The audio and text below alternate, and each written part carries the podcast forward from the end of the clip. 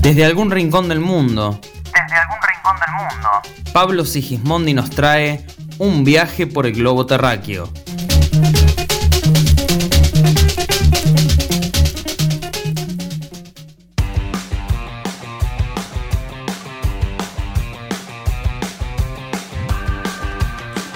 Nos vamos hacia Córdoba capital y ya le damos la bienvenida al fotoperiodista y geógrafo cordobés Pablo Sigismondi para seguir dando una nueva vuelta por el globo terráqueo. ¿Cómo te va Pablo? Muy buenos días.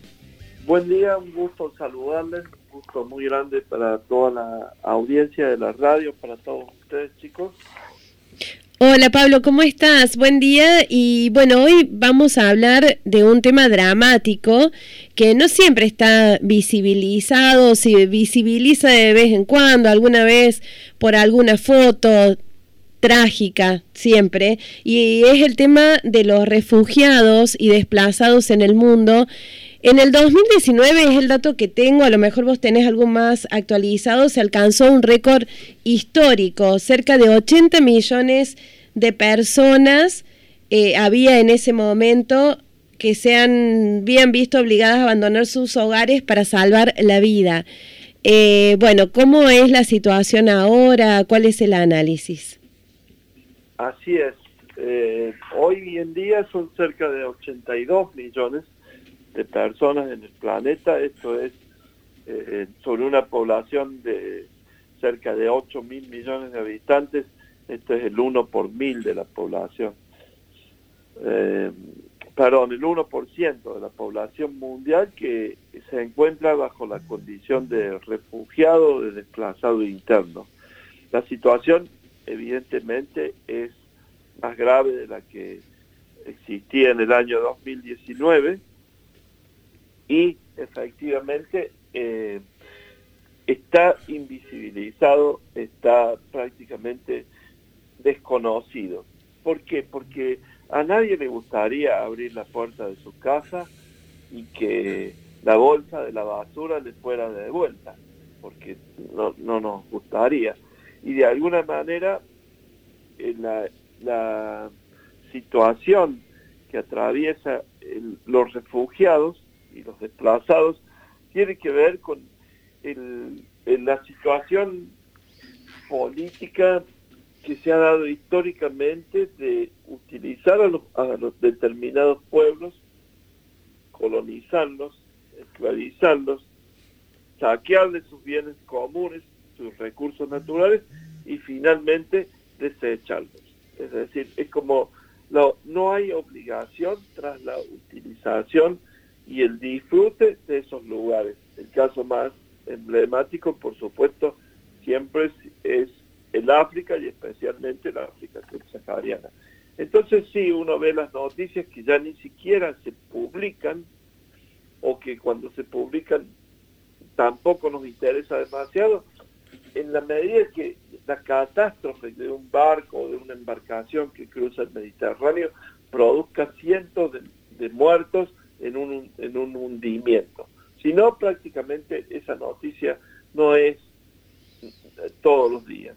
Es decir, hay una invisibilización y hay una forma de desechar, como dice Sigmund Bauman, como si fuesen residuos humanos, estas personas, las personas que están en la condición de refugiados o de desplazados.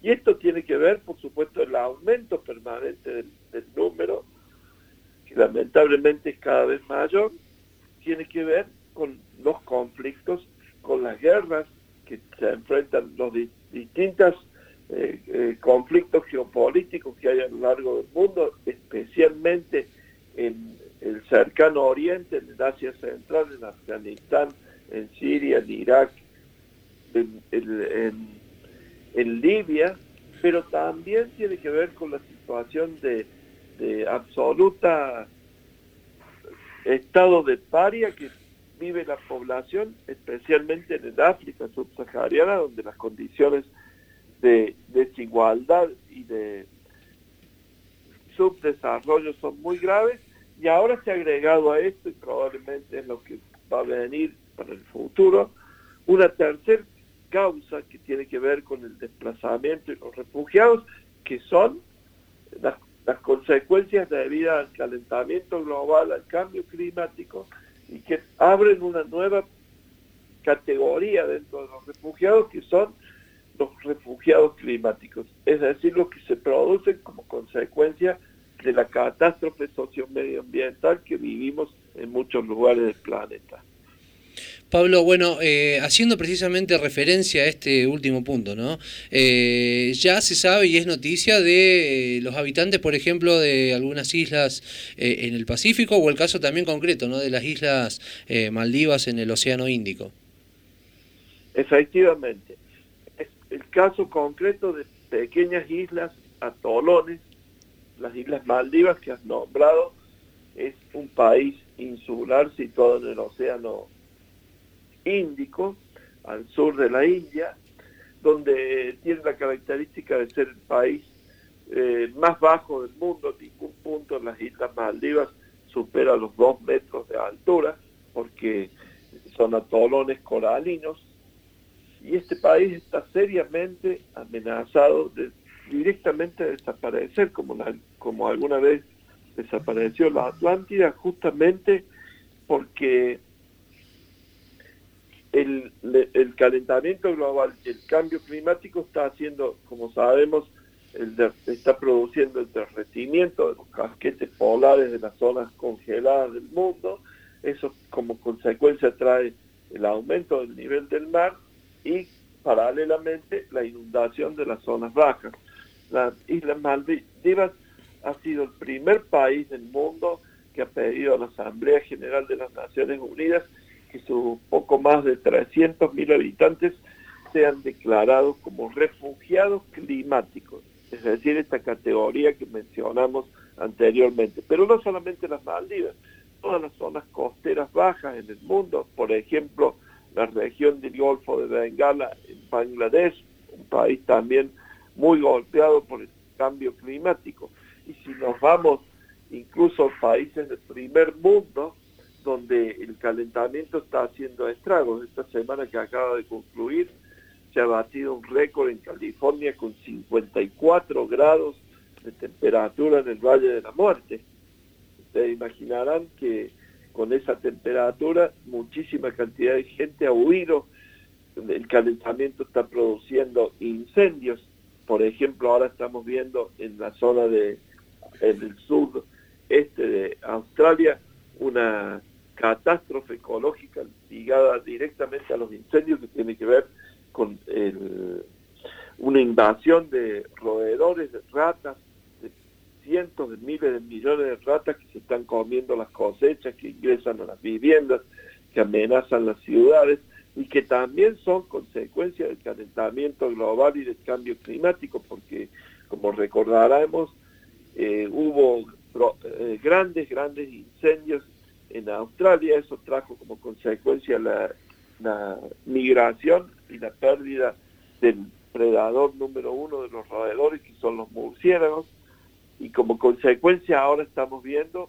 la invasión esta que se está produciendo. Quiero decir con esto que a veces uno no imagina cómo en la naturaleza se va a producir una retroalimentación positiva, es decir, que eh, una variable va a producir que otras variables se sigan alterando y traigan consecuencias catastróficas. El otro día hablábamos nosotros de, lo que sucede, por ejemplo, con el cambio climático, lo que puede suceder en nuestras tierras, con la destrucción del medio ambiente, de los sistemas ecológicos, y demás.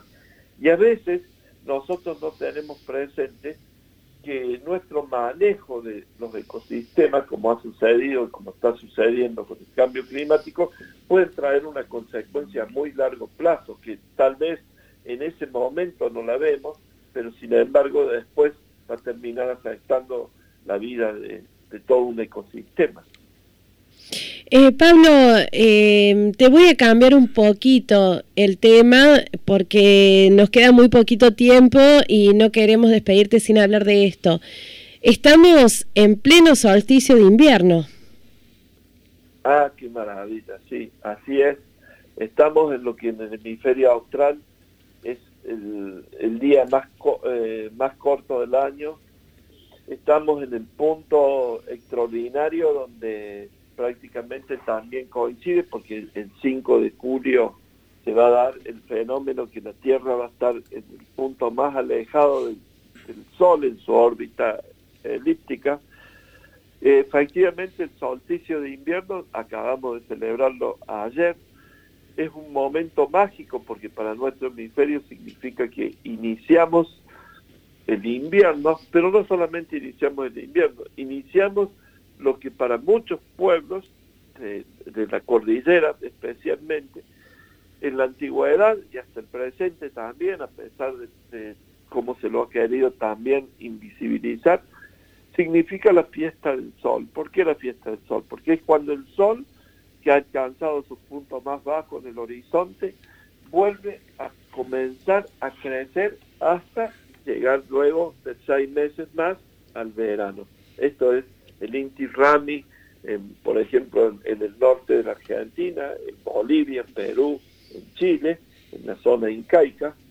Y esto es el Chiñuchi Pantu, que es la celebración del Año Nuevo, que se ha vivido ayer, en, los pueblos mapuches, en los pueblos de la Araucanía, en el sur de Argentina y Chile, que justamente también tiene que ver con este fenómeno del el solsticio. Vamos a recordar que hay dos solsticios, el de invierno y el de verano, que mientras para nosotros es el día más corto del año, en el hemisferio norte todo lo contrario, es el día más largo del año. Y vamos a recordar que es muy interesante este dato, en nuestro hemisferio el solsticio coincide con el punto en el cual en la órbita terrestre, la órbita del planeta alrededor del Sol, estamos más alejados. Nosotros sabemos que la Tierra orbita alrededor del Sol en un año, pero no lo hace en forma circular, sino en forma elíptica, y esa elipse tiene un radio mayor y un radio menor. Casualmente el radio mayor, es decir, el mayor alejamiento de nuestro planeta con respecto al Sol, se está dando en estos días. Y eso justamente también coincide con el solsticio prácticamente.